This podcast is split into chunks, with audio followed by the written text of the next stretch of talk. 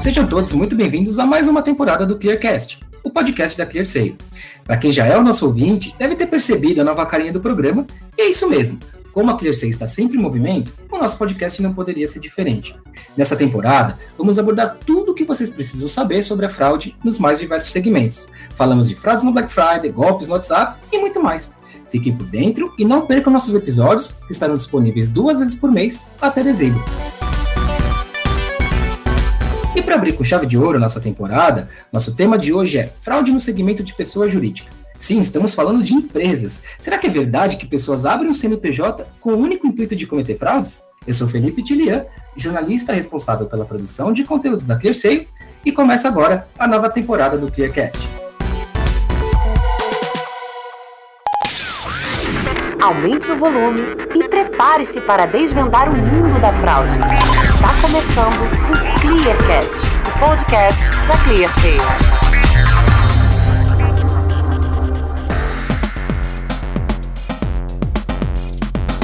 Bom, pessoal, como eu falei, hoje o assunto é fraude PJ. Para comentar esse tema e tirar todas as dúvidas, eu estou aqui com o Henrique Martins, que é o Head de New Venture na ClearSale e responsável pela nossa área de proteção de pessoas jurídicas. O Henrique tem mais de oito anos de experiência em áreas estratégicas e de inovação. Henrique, muito obrigado por aceitar o nosso convite, seja bem-vindo. Obrigado a você, Felipe, pelo espaço para falar de um tema tão importante aí para a sociedade brasileira. Para começar, eu gostaria que você compartilhasse com a gente, enfim, com os nossos ouvintes, se é comum a fraude cometida por pessoas jurídicas, né? A gente tem aí um movimento que foi acelerado na pandemia, que é o de digitalização dos brasileiros, né? E se foi possível, de repente, notar aí algum crescimento nesse tipo de fraude. Queria que você desse esse overview para a gente começar, por favor. Eu sempre gosto, quando eu falo de fraude de pessoas jurídicas, de lembrar que pessoas cometem fraudes. Pessoas cometem fraudes contra pessoas, através de pessoas, contra empresas e através de empresas. E dado o aumento do desemprego, das questões de digitalização que houve aí no ano de 2020 e 2021, a gente viu que houve um grande aumento da tentativa de fraude em geral e o uso de pessoas jurídicas acabou sendo uma forma que as pessoas encontraram para se esconder por trás de um outro documento. Abrir hoje uma pessoa jurídica, né, um CNPJ, ele é muito simples e isso acaba, acaba sendo uma forma de conseguir camuflar-se para então agir de má fé contra pessoas ou empresas essa questão ela é, ela é bem importante falar, porque muitas vezes a gente lida com empresas como se fossem boas entidades, mas elas também podem ter fraudadores por trás tentando usá-la. Para a gente seguir no nosso papo, é, eu, a gente está muito acostumado na ClearSale, quando a gente vai falar de fraude, por exemplo, no e-commerce, a gente tem tipos diferentes de fraudes, né? Fraude amigável, autofraude, enfim, diversos tipos, e isso acontece em outros mercados também. Quando a gente fala de fraude de pessoa jurídica, a gente tem diferentes tipos de fraude? Temos diferentes tipos de fraude. Eu gosto de falar de três grandes blocos de fraude sobre, sobre esse tema. O primeiro é o que a gente pode chamar no mercado como apropriação indébita ou como algum tipo de falsidade ideológica, que é quando alguém pega dados de uma empresa terceira para tentar se passar por essa empresa e então tirar algum benefício. Isso acontece tanto com empresas ativas quanto com empresas inativas, onde o fraudador compra ou adquire de alguma forma um CNPJ que tem 10 anos de existência, mas faliu, reativa ele para ter o histórico e se passar por essa entidade com muito tempo, mas que na verdade foi recuperada só para finalidade de fraude. Então essa é a que eu coloco um pouco como essa questão mais de falsidade ideológica, de apropriação de dados. Existe um outro tipo que é um tipo tá uh, meio camuflado nisso, que é a questão de declaração de bens. Essa questão de declaração de bens é quando eu declaro ter ou movimentar mais bens do que eu realmente tenho. Isso faz com que, quando eu, por exemplo, abro uma conta num banco, eu diga que faturo muito dinheiro, quando na verdade eu não faturo nada. Eu posso ali, de alguma forma, burlar alguns documentos. E aí, quando o banco me concede um crédito, eu sumo com dinheiro e estou ali abusando de uma declaração de bens fraudulenta. E existe um outro tipo que acho que é, é, é muito conhecido no Brasil desde 2013 para cá, que é a fraude por corrupção de agentes, que é quando às vezes a empresa ela é idônea, né? Ela é, realmente existe, mas ela comete uma fraude na negociação ou na tratativa com outras empresas ou pessoas ao abusar de algum canal ou de algum parceiro possível, uh, dando a, algo a mais do que deveria na negociação. Isso também é um tipo de fraude porque é uma negociação indevida. Então, os três principais tipos que a gente tem aí são apropriação indébita, declaração de bens fraudulentos e fraude por corrupção. Uma outra dúvida que eu tenho, separei aqui pra gente, é a questão de existe um perfil mais arriscado? Porque, por exemplo, eu fico imaginando, sei lá, se eu sou um marketplace, eu tenho como saber da idoneidade, por exemplo, de todos os meus sellers, ou de quem pretende ser um seller? Existe isso de ter um, um target dos fraudadores, digamos assim? Normalmente o fraudador, ele ataca aquele com o qual, aquele segmento com o qual ele consegue ter mais benefício. Quando a gente fala de marketplace, por exemplo, a gente uh, pode olhar para questões de sellers fraudulentos que entram para a plataforma do marketplace, começam às vezes a, a, vender produtos lá, e às vezes esse marketplace tem algum tipo de benefício uh, de crédito ou de antecipação de recebível. Então o que o fraudador faz, ele é, ele entra no marketplace, começa a vender como se fosse um, um bom seller, pega o recebível antecipado e some, começa a não entregar produtos, começa a dar muitos problemas e aí acaba deixando um prejuízo grande para o marketplace e ele acaba saindo com esse crédito que foi antecipado e como ele está usando ali uma empresa no meio do caminho, às vezes até através de laranjas, ele consegue sumir com o dinheiro e o marketplace que fica com o prejuízo. O fraudador ele acaba atacando aquilo que de alguma forma tem algum crédito, possibilidade para ele.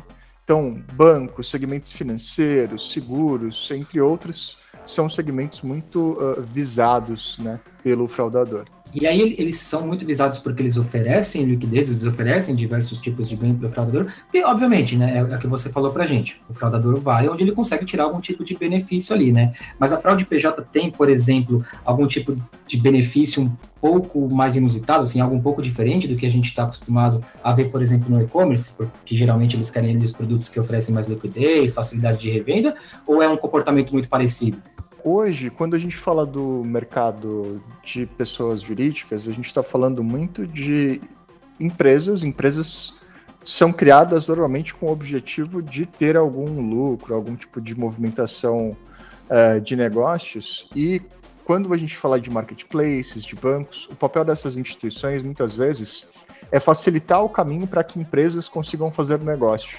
E quando o, a empresa fraudulenta de alguma forma é, tenta é, tirar alguma vantagem dessas empresas que estão tentando ajudar outras a movimentar seus negócios, você acaba conseguindo ter algum tipo de uh, benefício além do produto que pode ter uma liquidez maior, mas a gente está falando de realmente dinheiro, crédito, movimentação de caixa direto, porque a gente de alguma forma está financiando direta ou indiretamente aquela empresa para que ela faça os seus negócios.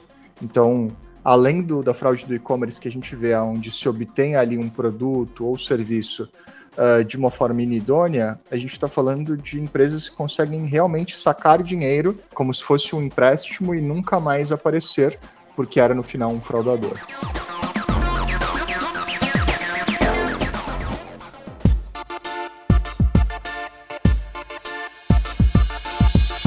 Aí tem uma outra questão aqui, Henrique, que assim, a gente está falando aqui de um prejuízo direto, né, para as empresas que são vítimas desse tipo de fraude, que é o, o dinheiro mesmo, né, prejuízo financeiro que ele é bem, bem direto, assim.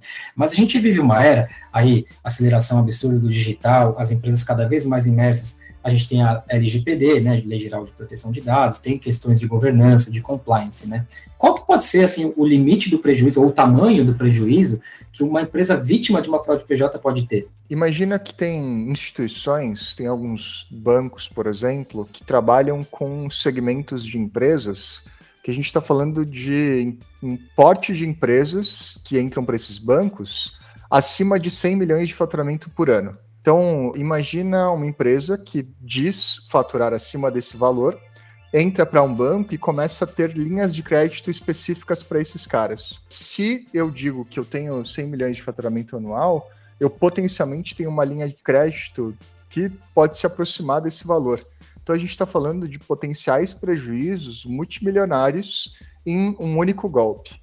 a gente já teve contato com tanto fraudadores que fizeram sites fictícios para conseguir simular que eram e-commerce, para então entrar num banco e antecipar crédito.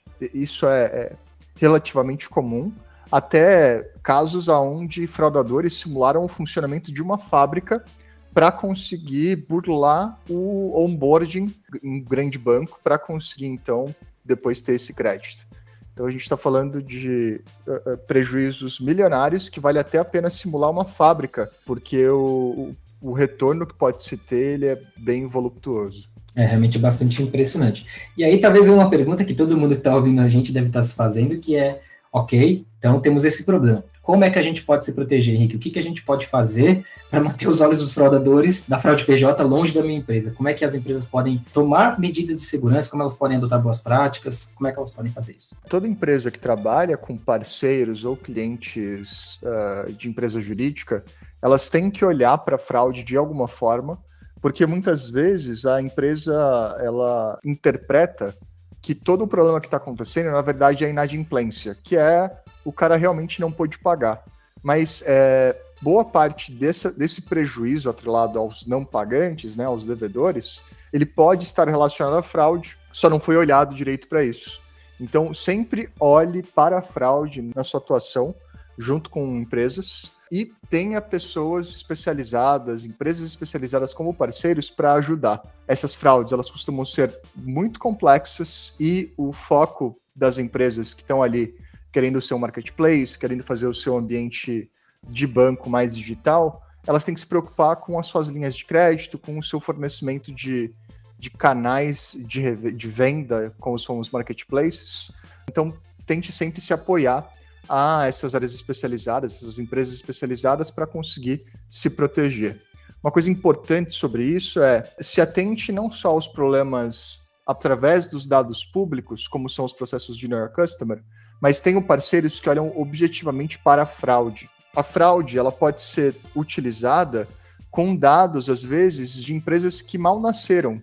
Então, se você for consultar dados públicos, não vão haver muitos dados indicando uma possível fraude mas tem empresas especializadas, como é o caso da ClearSale, que conseguem olhar além da pessoa jurídica, vendo então os vínculos com todos os envolvidos para entender se por trás daquela empresa não existe às vezes uma quadrilha ou um fraudador que já atua no mercado há mais tempo.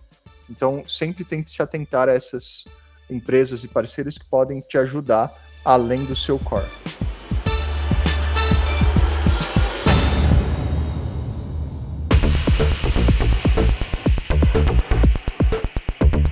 E aí fica o recado, pessoal. Quem quiser saber um pouco mais sobre como se proteger contra a PJ, a ClearSale está aí totalmente à disposição para ajudar. Vocês podem procurar, inclusive o próprio Henrique, que foi quem cabeçou o projeto, então pode ajudar muito vocês. A gente tem um produto chamado Business Trust, tenho certeza que pode ajudar muito.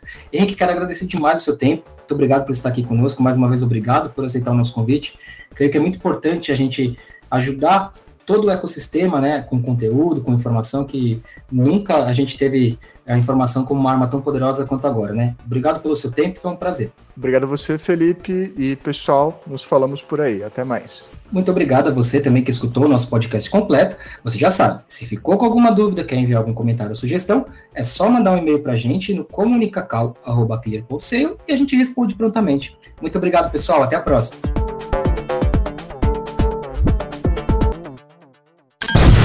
Clear Sale. Intelligence to move.